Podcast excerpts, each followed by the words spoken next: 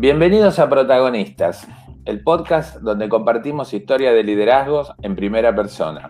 Este podcast es presentado por Aliot Advisors y Wembrand Consulting. Mi nombre es Guillermo Ceballos, soy partner de Aliot Advisors y tengo el gusto de presentar a Mariano Ast, Group Finance Director de Tuvier, una empresa nacional de muchos años en la Argentina y que tiene la particularidad, Mariano, de que tiene toda la universidad cursos realizados que uno puede imaginar porque es licenciado en administración, licenciado en sistemas, contador público, tiene dos maestrías y mejor que yo no diga más nada porque lo interesante es escucharlo directamente de él. Bienvenido Mariano, ¿cómo estás? Bien, bien, muy bien. Muchas gracias por la, por la invitación. Un gusto compartir este momento con ustedes. Contanos un poco, dos minutos de tu vida eh, y de tus experiencias, cómo, cómo llegaste aquí a ser Group Finance Manager de, de Tuvier. Bueno, yo te cuento, este, como, como comentabas, este, varias carreras en la facultad me dieron un background bastante importante ya hace 30 años de, carrera en compañías multinacionales medianas y, grupos nacionales, principalmente en el área de finanzas, siendo CFO y también como gerente general. Me ha tocado trabajar en distintas industrias, incluyendo autopartista, consumo masivo, metalúrgica, oil and gas, que es la que actualmente me encuentro, packaging y farmacéutica.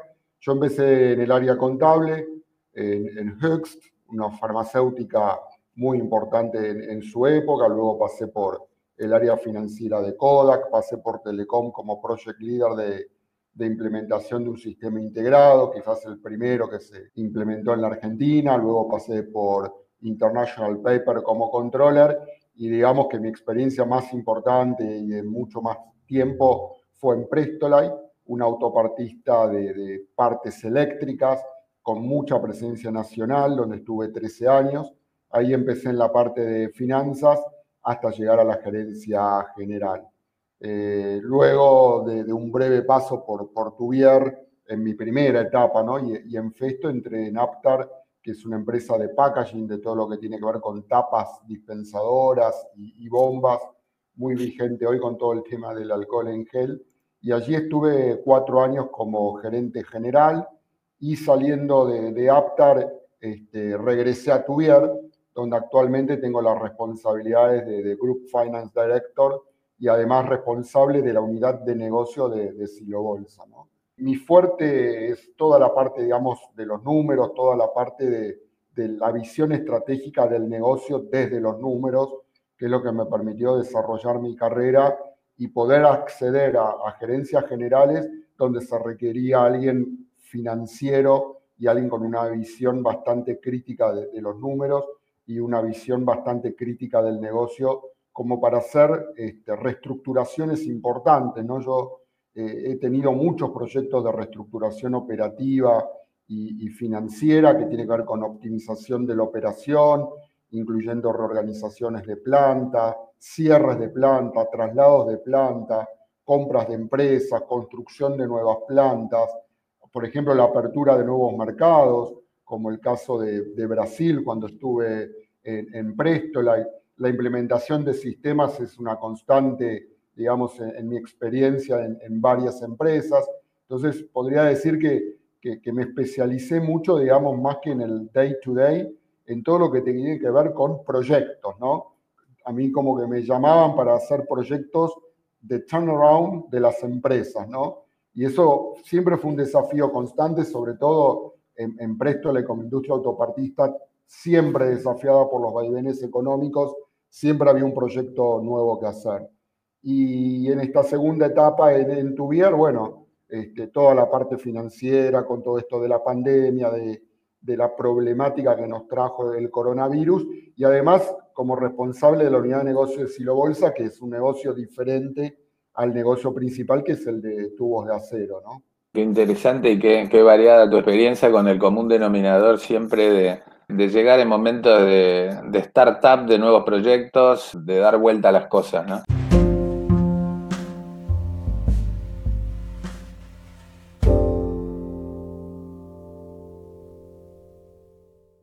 Tenés una característica en, tu trayectoria que es poco común, que alguien trabaje más de una vez en una empresa, ¿no? Es decir, no, son muchos los que comparten esa experiencia contigo. ¿Qué se siente volver después de cinco años más o menos, por lo que vi en tu perfil, eh, volver a, la empresa donde habías sido? Obviamente te fuiste bien, porque si no, no te hubieran invitado. ¿Uno se enchufa, es plug and play o, o te cuesta de vuelta retomar eh, la dinámica?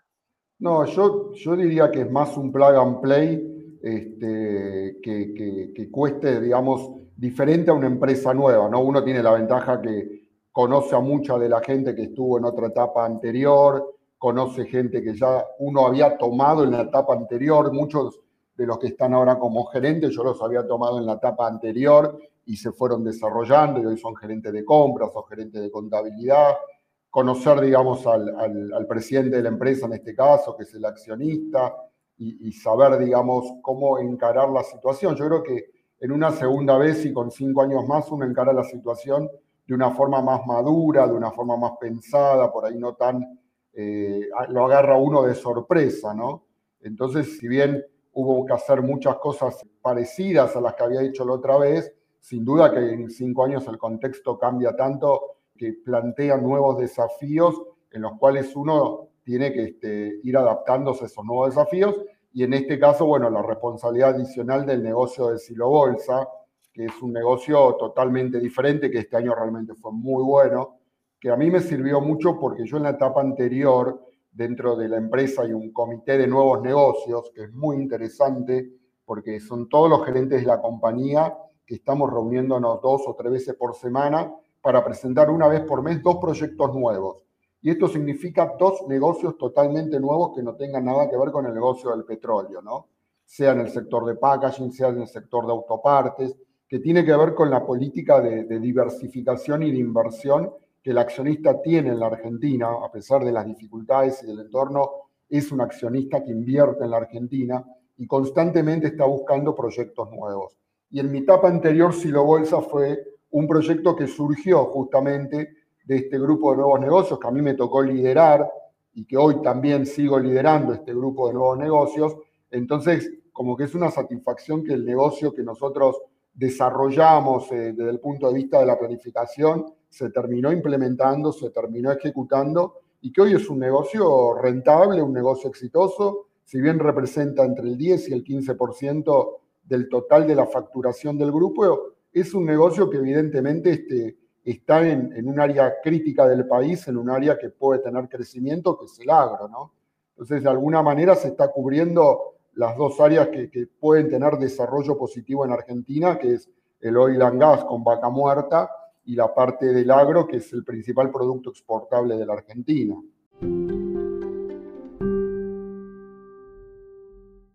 ¿Tienen alguna metodología para hacer explotar ideas novedosas? Como podés compartir algo de, cómo lo hacen? Sí, por supuesto. Nosotros empezamos trabajando este, con un profesor de la Ditela que nos fue este, sponsoreando y ayudando en el desarrollo de toda la metodología.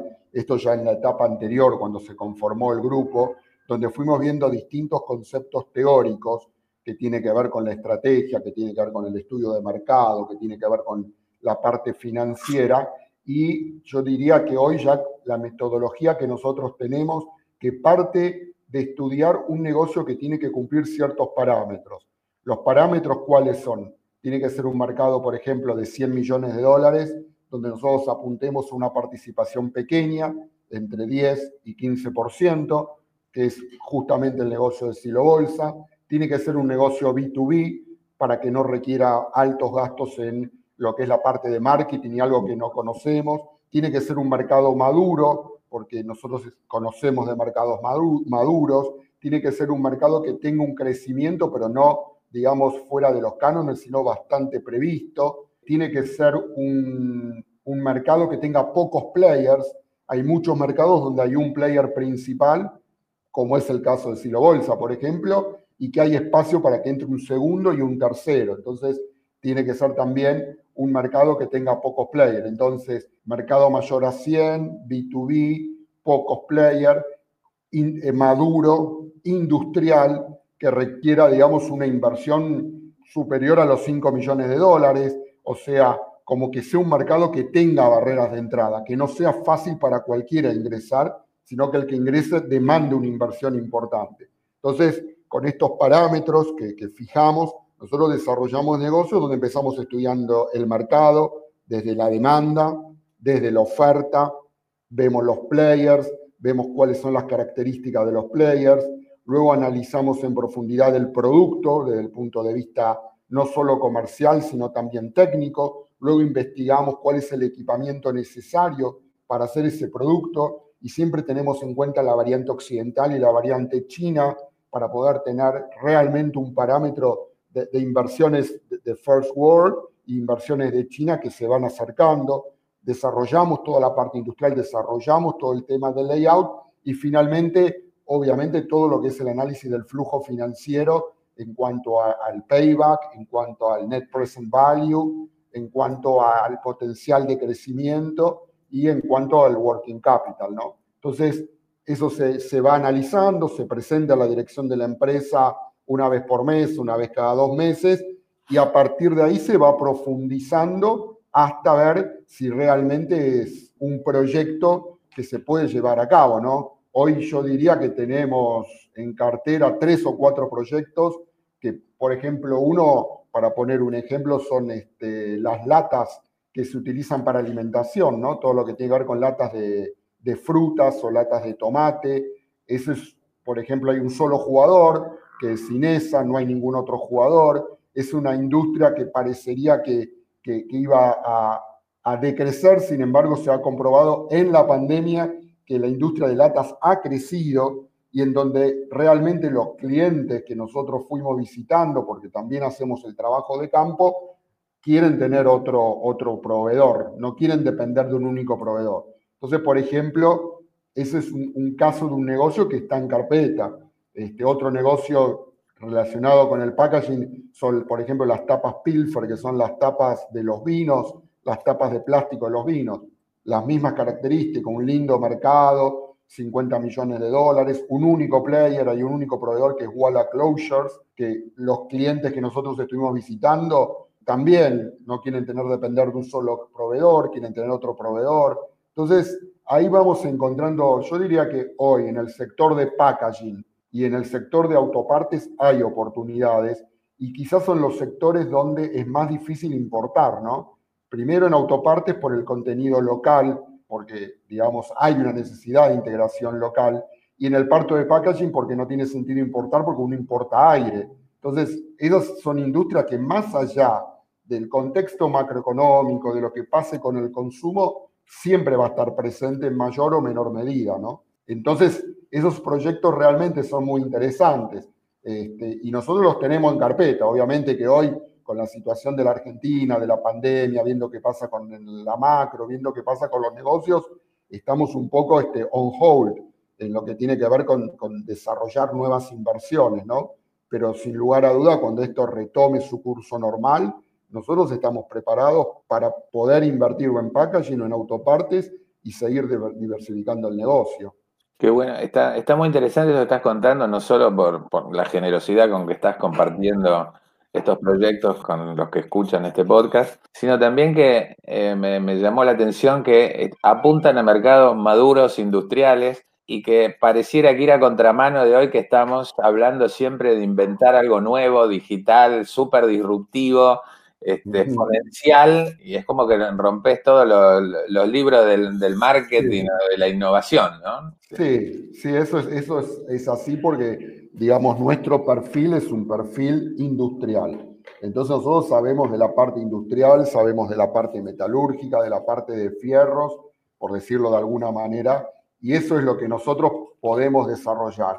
¿Qué ventajas tenemos? Tenemos el know-how, tenemos un parque industrial prácticamente en, Villa Mercedes, en San Luis, que tiene cinco o seis plantas, tenemos la capacidad técnica, tenemos la capacidad tecnológica, tenemos los recursos económicos, porque el negocio de la gas es un negocio muy rentable, lo cual permite una reinversión en nuevos negocios.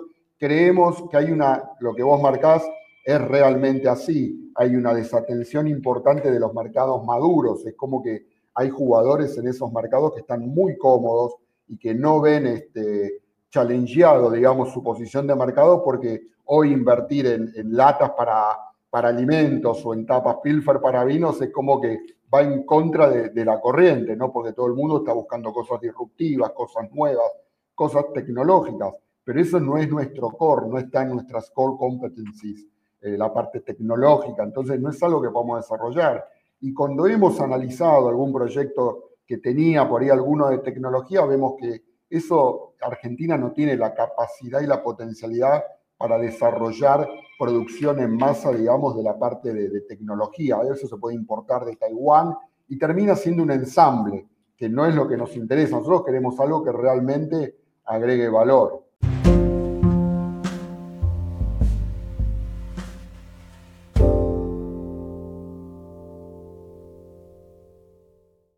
Contanos un poco cómo les pegó la pandemia en general. En algún momento dijiste algo que la pandemia les había favorecido, algunos análisis, estudios, pero en general, ¿cómo les ha impactado? Mira, la, verdad que este, el impacto de la, de la pandemia hay que dividirlo, digamos, en los dos negocios que tenemos, ¿no? Por un lado el oil and gas y por otro lado el negocio del agro.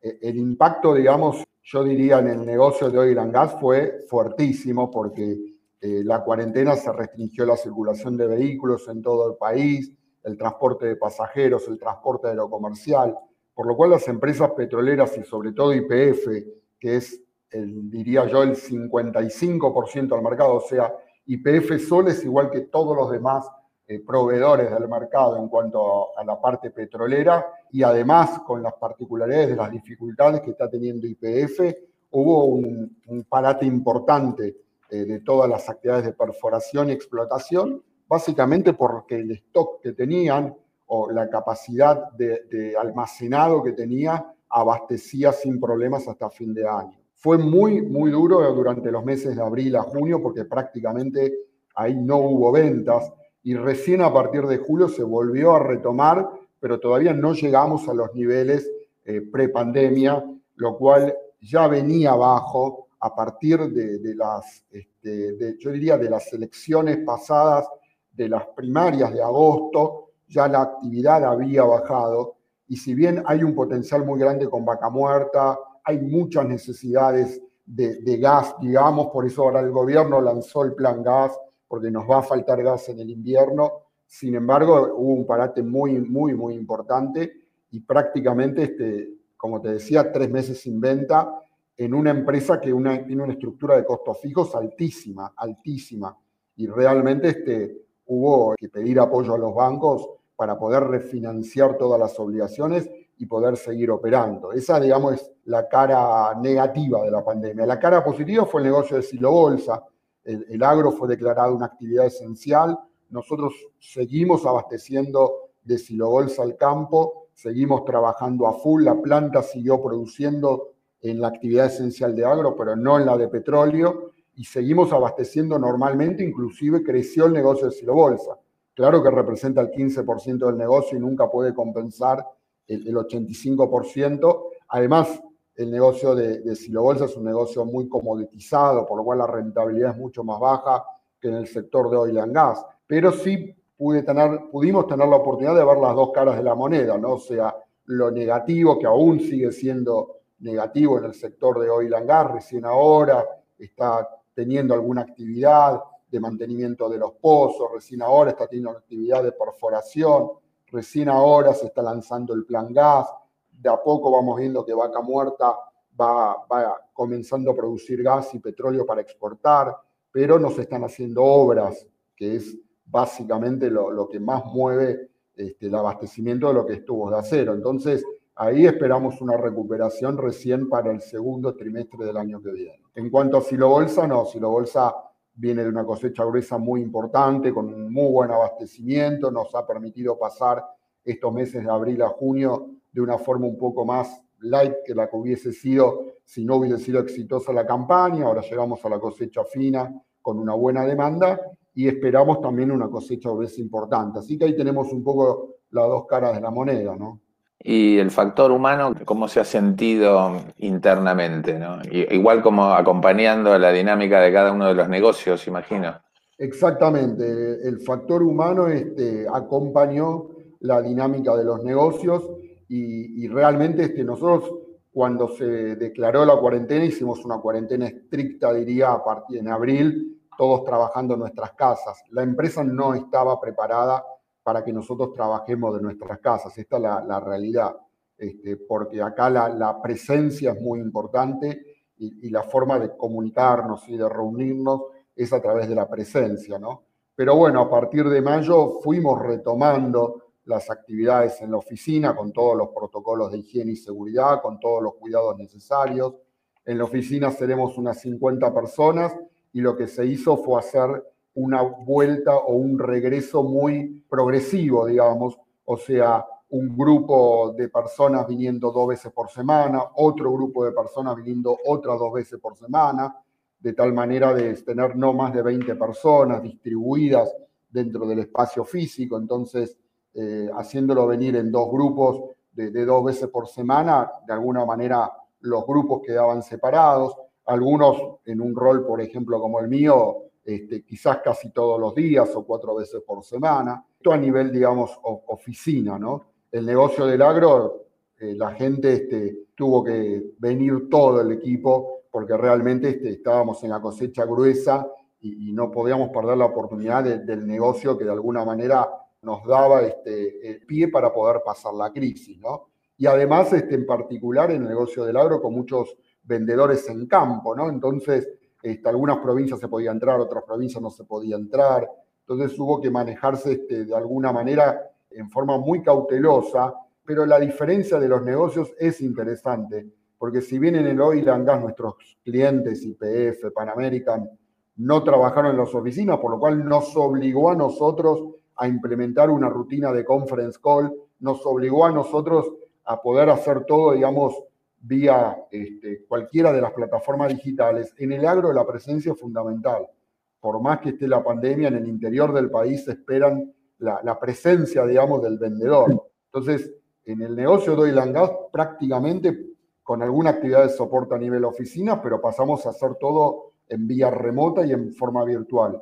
Pero en el negocio de agro no, tuvimos que ver de qué forma cuidada este, seguir asistiendo y seguir estando, digamos, en, los clientes. Y a nivel planta, bueno, obviamente este, con, la baja de la producción hubo que, que, recurrir a la suspensión, hubo que recurrir, digamos, a traer la menor cantidad de gente posible en lo que es la parte de oil and gas, pero lo bueno que como el negocio de Silo Bolsa es un negocio estacional, donde requiere una alta producción en pocos meses, nos permitió reasignar mucha gente del negocio de oil and gas al negocio de Silo Bolsa. Entonces, no resultó tan duro para la gente como hubiese sido si no teníamos el negocio de Silo Bolsa, porque coincidentemente abril a junio es el periodo de mayor producción en Silo Bolsa.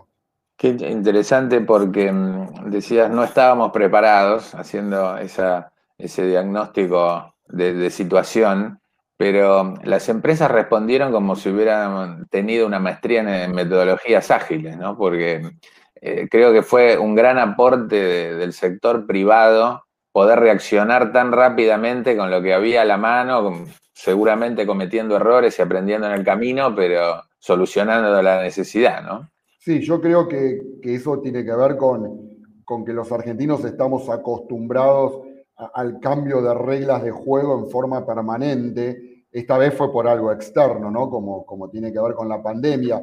Pero creo que ahí este, lo más importante fue la capacidad de adaptación y resiliencia que tenemos los que trabajamos en, el ámbito privado, donde constantemente hay que ir adaptándose a nuevas circunstancias y constantemente hay que ir adaptándose a los nuevos desafíos. Si bien este, todos tenemos laptops, todos tenemos internet y de alguna manera siempre, ya, ya hoy este, uno se queda algún día trabajando en la casa, de ahí a pasar a trabajar todos los días en la casa, no solo tiene que ver con la parte, digamos, estrictamente laboral, sino eh, en lo personal, adaptarse a compartir un espacio con la familia, adaptarse a estar fuera, digamos, de un ámbito cómodo, porque el ámbito laboral es un ámbito cómodo en el cual uno está trabajando y está concentrado en eso y pasar a un ámbito familiar donde hay otras actividades, otros intereses y mantener el foco y estas cosas que si uno está en la casa parecería que está trabajando 24 horas porque por ahí contesta un mail a las 10 de la noche, a las 11 de la noche. Entonces esto, digamos, al principio fue un caos, fue desorganizado, pero se fue ordenando, se fue ordenando, porque yo creo que esta modalidad virtual lo que nos aporta es una forma más práctica y eficiente de comunicarnos. Las reuniones presenciales requieren mucho tiempo, requieren la organización de la reunión, la organización de los participantes de la reunión, el traslado hacia el lugar de la reunión, luego la charla. Entonces, estamos hablando que una reunión entre su preparación, este, el commitment de los participantes en la agenda y los traslados, fácil lleva tres horas. En cambio, una call es como que se arma más fácil. Che, está tal, tal, tal, tal, tal, listo, listo, media hora, dale, media hora, adentro. Y la reunión dura 30 minutos porque hay otra call o porque somos más prácticos, somos más eficientes. Obviamente se pierde todo este sabor, che, cómo anda la familia, cómo andas vos, che, digamos, el lenguaje no verbal pero a los efectos de los negocios, yo creo que un gran aporte de esta pandemia es esta modalidad virtual que nos permite ser más eficientes, que nos permite tener una mejor administración de nuestro tiempo y que no quita que uno tenga la reunión presencial en el futuro, pero por ahí en forma más salteada, no necesariamente todos los meses. Bueno, juntémonos una vez por trimestre para analizar la evolución del negocio, sobre todo para la gente que es comercial, ¿no? que tiene esa necesidad de verlo al otro cara a cara y hablar de los negocios. Pero sé que resolver un punto y bueno, dale, metámonos una cola y lo resolvemos. Definitivamente eso llegó para quedarse. Mariano, contame un poco cómo es tu estilo de liderazgo en esta etapa de tu vida.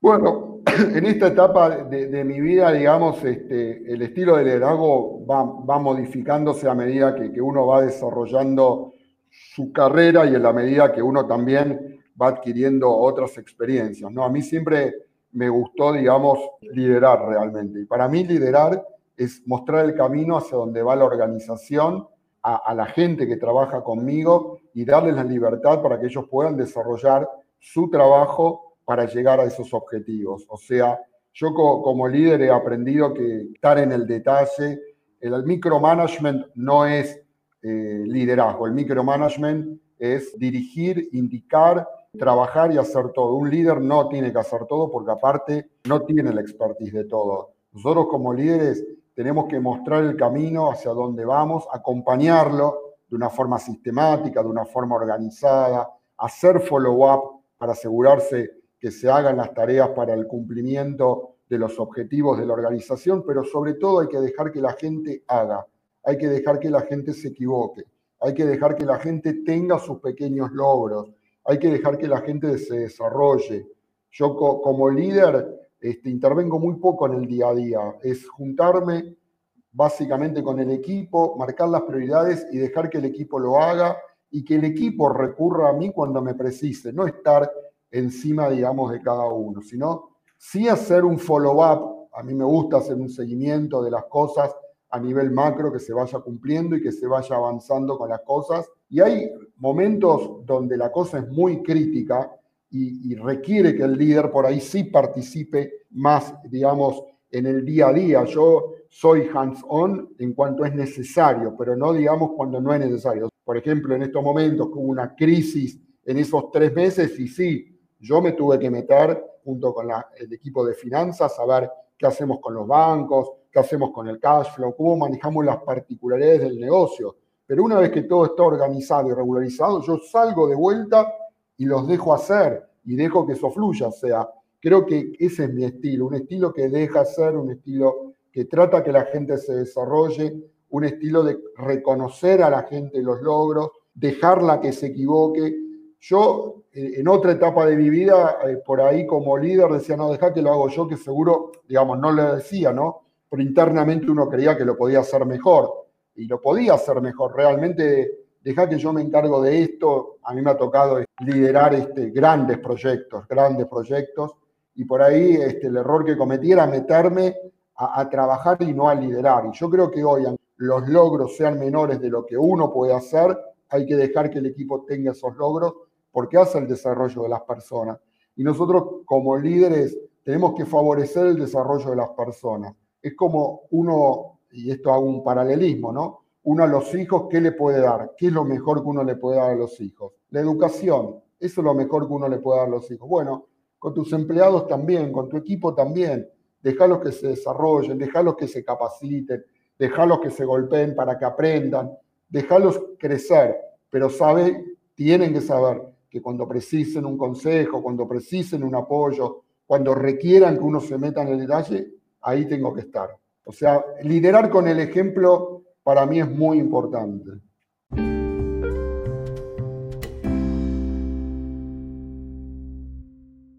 ¿Alguna anécdota que quieras compartir con la audiencia, que creas que cuando te hayas aprendido algo que creas que puede enfrentar alguno de tus colegas, aunque sea de otras industrias? Sí, como, te decía, mucha, mucha experiencia tuve yo, digamos, en proyectos y en, liderar equipos donde realmente este, eran multidisciplinarios, ¿no? Y yo creo que, las experiencias que uno fue haciendo, las experiencias de los proyectos, es encarar los proyectos, este, por más difíciles que parezcan, por más complicados que parezcan, por más eh, dificultoso que parezca el entorno, yo creo que cuando un proyecto es bueno y está bien analizado, eh, el proyecto hay que encararlo y no hay que amilanarse por las dificultades. En estos momentos hay muchas cosas difíciles por esta situación extraordinaria de la pandemia, pero si no es la pandemia, siempre va a haber algo que ponga eh, piedras en el camino o que nos presente dificultades,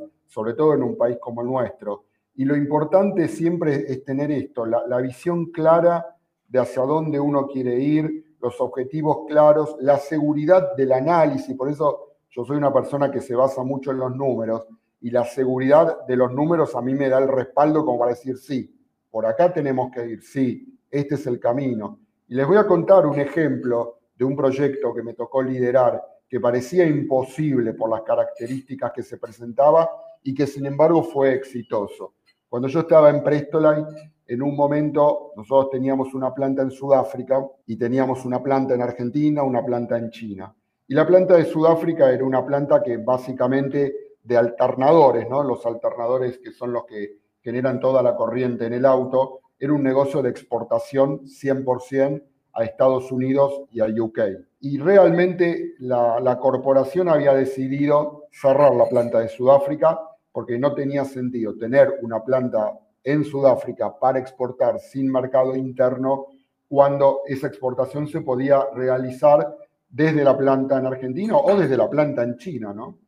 Entonces uno dice, y la verdad que competir contra China es complicado, los chinos tienen buenos costos, realmente han progresado mucho en la parte de calidad y entonces va a ser difícil competir contra China.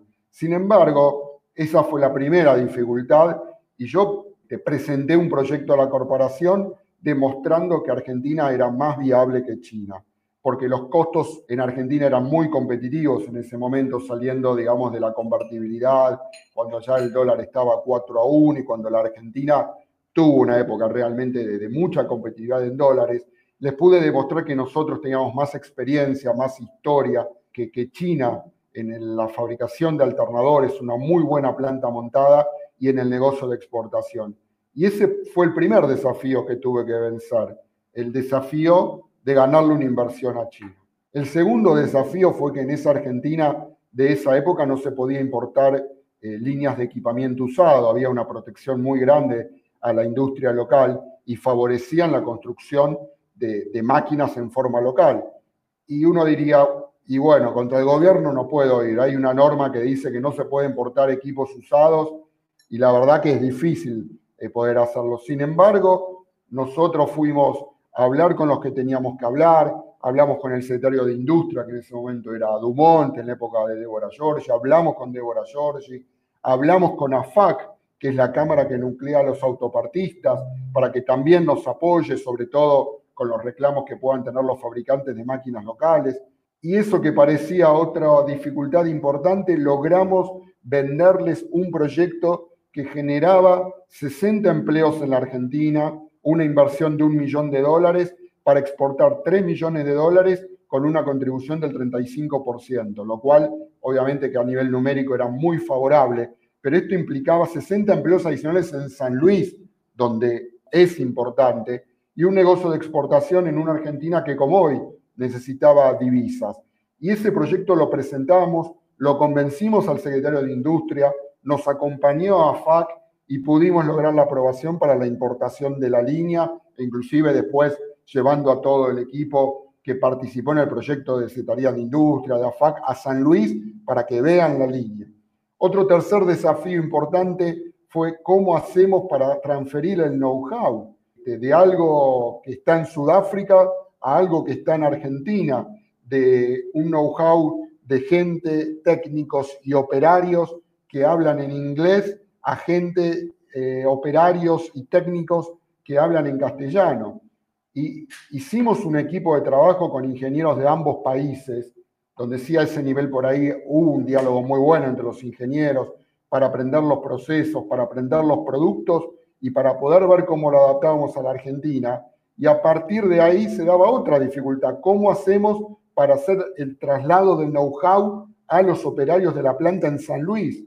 Y trajimos operarios sudafricanos, trajimos un grupo de operarios de Sudáfrica, imagínense ustedes un grupo de operarios de Sudáfrica que no hablaba una jota de castellano, y los trajimos a San Luis, ni siquiera a Buenos Aires, a San Luis, al, medio del desierto para enseñarle a sus compañeros de, Argentina cómo hacer el alternador, sabiendo ellos que se quedaban sin trabajo, con todas las dificultades que eso implica.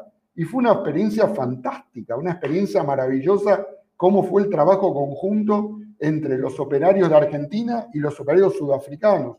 Entonces, fíjense la cantidad de problemas que se presentaban a todo nivel, a nivel ganarle una inversión a China, a nivel regulaciones del gobierno, a nivel de traslado del know-how, a nivel de traer operarios de Sudáfrica para que enseñen los operarios de Argentina. Y al terminar el proyecto, que fue muy exitoso, la satisfacción de todos fue muy importante, no solo de nosotros, sino de, todas las partes que intervinieron, porque acá intervinieron todas las partes, el gobierno, la Cámara, el equipo de Sudáfrica, los operarios de Sudáfrica de tener una experiencia de trabajar un mes en la Argentina. Entonces, en una situación que parecía imposible, donde había muchas desventajas, pudiendo sobrellevar esas dificultades, termina siendo un, proyecto exitoso que a mí me tocó liderar y que termina siendo de alguna manera una satisfacción para todos. Obviamente para mí como líder, una gran satisfacción, pero también para todos los integrantes del equipo y eso es lo importante también refiriendo a lo anterior. Cuando uno lidera, lo importante es la satisfacción de todos y que todos sientan que están aportando y que todos sientan que se están desarrollando y que son reconocidos. Podríamos sintetizarlo como juntos se puede. Y exactamente, sí, juntos se puede y, hay que traer a todos a la misma mesa. Eh, no hay que pensar, no, este no va a venir a la mesa, no, con el gobierno es imposible, no, la corporación va a querer hacerlo en China, no, ¿y cómo vamos a traer operarios sudafricanos? No, hay que sentarse, hay que hablar, hay que dialogar, tender los puentes, sí con un proyecto sólido, eso es muy importante, mostrar el proyecto, mostrar el horizonte, mostrar hacia dónde queremos ir, con el convencimiento que tiene justamente el líder de que el proyecto es bueno, eso lo podemos, eso es lo que tenemos que transmitir. Muchachos, vamos por acá que vamos bien. Y cuando la gente empieza a ver los resultados, dice, sí, es verdad, vamos bien. Mariano, este, bueno, gracias por la pasión que pusiste al, relatar este caso. Se te ve muy orgulloso y con, y con razón para estar orgulloso, ¿no? Así que gracias nuevamente por tu tiempo. Estás invitado para la próxima cuando quieras. Protagonistas, claramente es tu casa. Gracias, muchas gracias Guillermo, gracias por la invitación. Y sí, esto hay que hacerlo con pasión, si no, uno no lo hace con pasión, este, no convence, no desarrolla, no avanza, no progresa. Y para mí, este, la pasión en un líder es importante, sobre todo eh, con la cantidad de situaciones críticas que tenemos que resolver y que para eso estamos los líderes, para resolver situaciones críticas y sobrellevar las dificultades. Esto ha sido todo por hoy. No se pierdan el próximo episodio donde continuaremos conociendo los protagonistas de esta época tan desafiante para el mundo de las organizaciones, los negocios y por supuesto para las personas.